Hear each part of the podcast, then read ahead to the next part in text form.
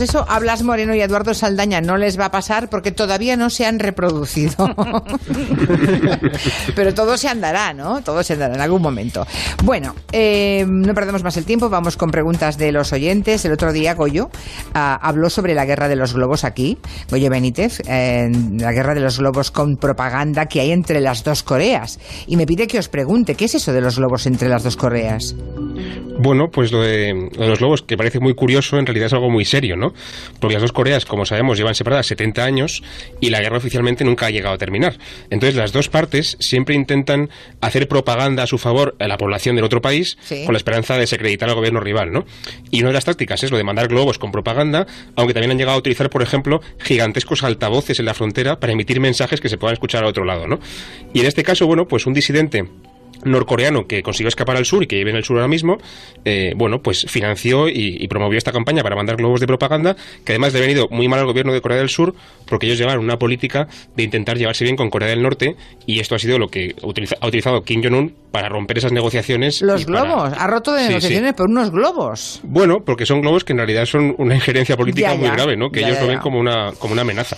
Así que sí, así ha sido. Bien, hay un oyente que también eh, os pide que contéis qué ocurre en la Unión Europea eh, con el gobierno de Nicolás Maduro y qué está haciendo la oposición venezolana mientras. Pues esto, Julia, creo que ya lo hemos dicho en alguna ocasión, y es que en Venezuela, cuando se acerca algún momento político interesante, eh, se empieza a caldear el asunto, ¿vale? Estos días, la Unión Europea anunciaba que había nuevas sanciones contra líderes venezolanos por su conexión con el régimen con Maduro, pero estas tienen una particularidad, porque estos no pertenecen a los círculos próximos al chavismo, sino que son parte de esa oposición que se ha ido acercando a Maduro. Entonces, ¿qué ocurre? Que la Unión Europea lo que está haciendo es una campaña de presión para evitar que esa oposición mantenga una connivencia con el gobierno y al final pues mm, se desacredite o se deje de lado a esa oposición que representa Leopoldo López o Guaidó. Y mientras tanto, pues la oposición ahora mismo está un poco rota porque hay elecciones en diciembre y están diciendo que ellos no se quieren presentar, pero se encuentran de nuevo ante el dilema de siempre de ¿me presento o no? Si no me presento, dejo que este hombre gane. Entonces, bueno, iremos viendo cómo el ambiente se va a ir caldeando, seguro. Y mientras Maduro, pues por supuesto, ha puesto en marcha toda la maquinaria del populismo, este de anticolonialismo, anti-Unión Europea, porque tiene que ir ganando apoyo popular. Eh, la última pregunta nos la manda Marcos, la, la envía por correo electrónico y pide que le contéis si es verdad que Erdogan quiere convertir Santa Sofía en una mezquita, la iglesia de Santa Sofía en una mezquita. Los que hayan estado en Estambul seguro que han ido a ver Santa Sofía. ¿La quiere convertir en una mezquita? Sí, este es el sueño que tienen los islamistas turcos desde hace ya muchos años, ¿no? Y ahora Erdogan eh, ha vuelto a plantear el tema porque necesita eh, contener, digamos, contentar a su población, perdón, a sus seguidores en un momento de crisis económica muy grave por el tema de la pandemia, ¿no? Santa Sofía, como tú decías, es el símbolo de Estambul, es el monumento más visitado de Turquía, con mucha diferencia, y es impresionante, además. La construyó el emperador bizantino eh, Justiniano en el siglo VI y, y también como una especie de símbolo no solamente religioso, sino también político, ¿no? Del poder del imperio bizantino. Y cuando los otomanos conquistaron Constantinopla, la convirtieron en mezquita. Y así estuvo hasta el siglo XX hasta que Mustafa Kemal Atatürk, el fundador de la Turquía moderna, en el año 35, la convirtió en un museo, la desacralizó y la convirtió en un museo. Y ese ha permanecido hasta hoy. ¿Qué pasa? Pues que ahora Erdogan quiere volver a sacarle ese, ese político que también utilizó, por ejemplo, Atatürk o los otomanos, volviendo a convertir de nuevo ese edificio en una mezquita. Y la decisión se tiene que tomar en un tribunal, que tiene que decidir de aquí a la semana que viene. Pero bueno, a mí a priori me, sur- me surgen muchas dudas, porque esto es un símbolo universal, es un monumento patrimonio de la humanidad, Sí. que visitan millones de personas todo- todos los años, y además una mezquita, por sus características religiosas, pues restringe ciertas cosas, ¿no? Por ejemplo, los hombres no pueden visitar el piso superior porque no se pueden mezclar con las mujeres en una mezquita. Y tampoco están permitidas las representaciones mm, humanas. Entonces, ¿qué pasa, por ejemplo, con la visita? ¿Se podrá hacer completa como hasta ahora o ya no se va a poder visitar el monumento? Como tal. Claro. Y también qué pasará con los mosaicos bizantinos, ¿no? No sé, ahí hay muchas dudas que me surgen y yo personalmente, que la visité en su momento y me encantó, espero que ojalá no hagan esto, porque sería Es una no sé, un hermosura, crimen sí, casi. sí. sí, sí. Bueno, pues vamos ahora a mirar al lejano oriente porque esta semana el Parlamento chino, ya lo comentamos ayer, justo en el inicio del tiempo de gabinete, ha aprobado la, la ley esta controvertidísima de seguridad nacional para Hong Kong, que es una decisión que da nuevos poderes, digamos, deja las manos libres a China sobre Hong Kong y por supuesto a los hongkoneses pues no les ha gustado nada, ¿no? Eh, creo que hay que ponerse en su piel, ¿no? Si uno vive en una democracia y sabe ciencia cierta que vas de cabeza a una dictadura, pues mm, imagino que intentas defenderlo como puedas, ¿no? Defender como puedas lo inexorable que tienes por delante. Así sonaban ayer los enfrentamientos con la policía.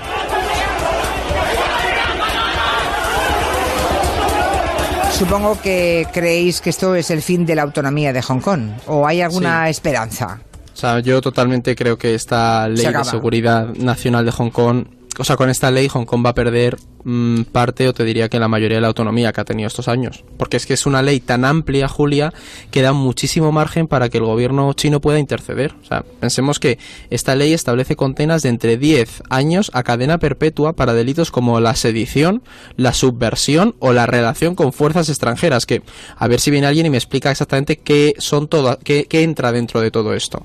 Y esto teniendo en mente cómo funciona la China continental, pues supone un golpe directo para la democracia hongkonesa que no olvidemos que era uno de los enclaves, la panacea democrática de esa zona, Taiwán, Hong Kong, Corea del Sur.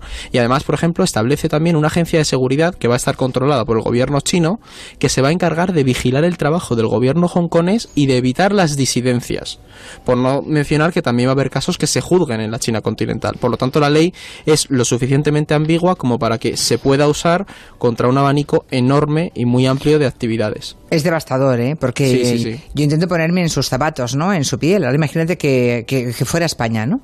Un, país que ha gozado de libertad, con, eh, con su democracia, en fin, y que de pronto sepas que inexorablemente, eh, de un momento a otro, pues vas a formar parte de China y, la, y te van a aplicar esas leyes y que cualquier tipo de disidencia, ni libertad de expresión, ni nada de nada de nada, claro, ni elecciones como las conocían hasta ahora, supongo.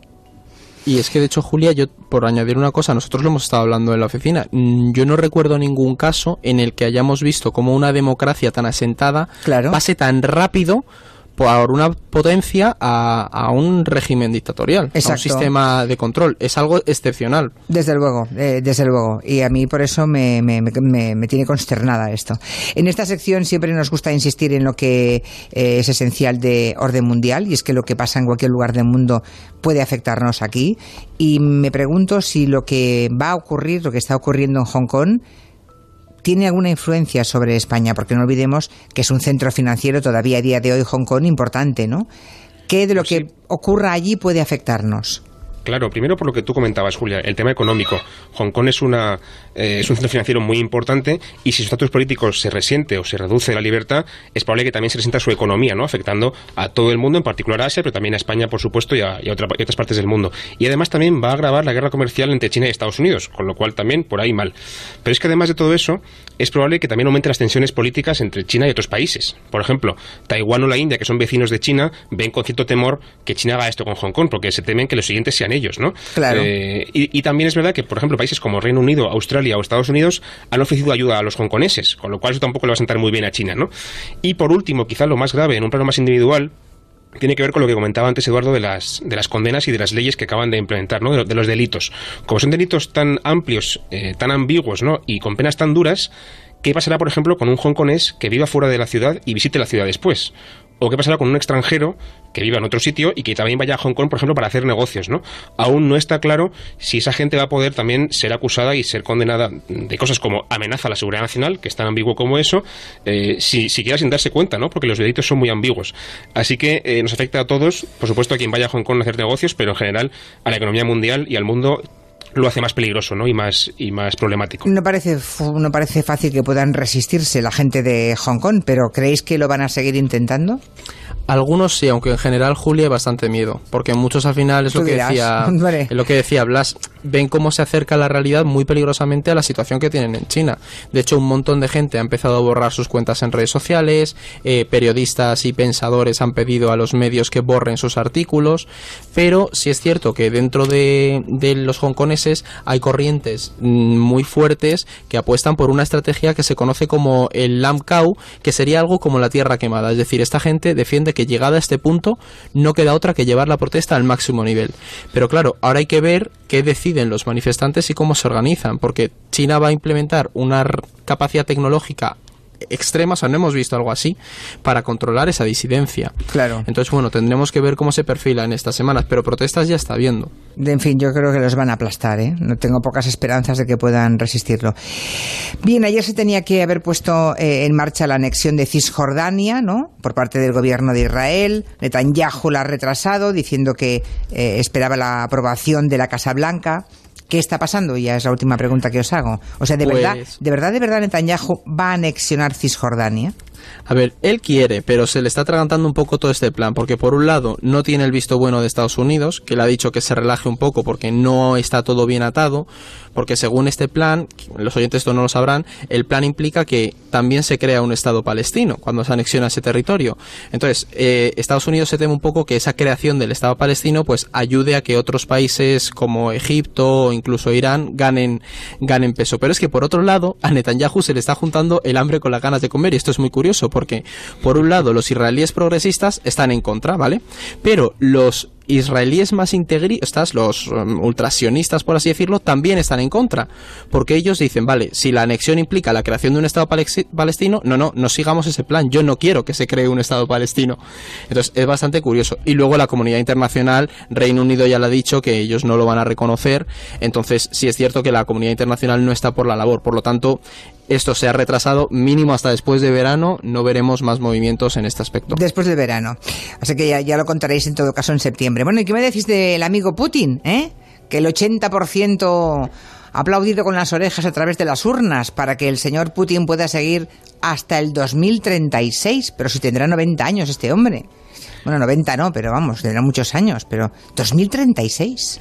Bueno, habrá que ver eso del 80% porque ha habido muchísimas acusaciones de fraude, pero en cualquier caso va a dar igual, porque el Kremlin ya puede decir que han aprobado la, la reforma y ya está, ¿no? Ya está, Y claro. ahora Putin podrá decidir si quiere, como dices tú, quedarse hasta 2036 o si quiere maniobrar de alguna forma para controlar el poder en la sombra, ¿no? Como también eh, tiene abierto ese camino. En fin, no sé. A mí me parece que esto es un poco como la, la escena esa de Amanece con es poco de José Luis Cuerda, que decía que hemos ganado los de siempre, ¿sabes? No, no iba a haber dudas de quién iba a ganar el referéndum. A ver, a ver. En resumen, hemos ganado los de siempre.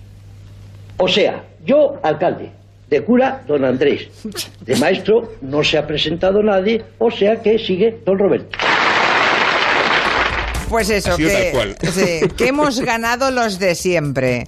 Ay, Dios mío. de Todos somos contingentes, Julia, pero el señor Putin es necesario, parece ser. Desde luego, él cree eso y mucho más de sí mismo. Eso seguro. Cualquier consulta que quieran eh, dirigir a Orden Mundial pueden hacerlo a nuestro correo electrónico, al suyo, que es contacto arroba o a través de las redes sociales o a través de nuestro WhatsApp 638 442 081. Alguna cosa nos ha quedado en el tintero, pero como hay más días que longanizas, la semana que viene la recuperamos. Lo recuperamos. Gracias, Blas. Gracias, Edu. Adiós. Adiós. Buenas tardes. Después de las noticias llega el repaso a la actualidad con Raquel Martos.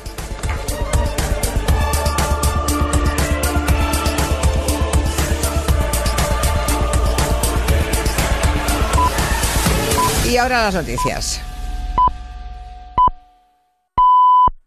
Son las 5 de la tarde, las 4 en Canarias.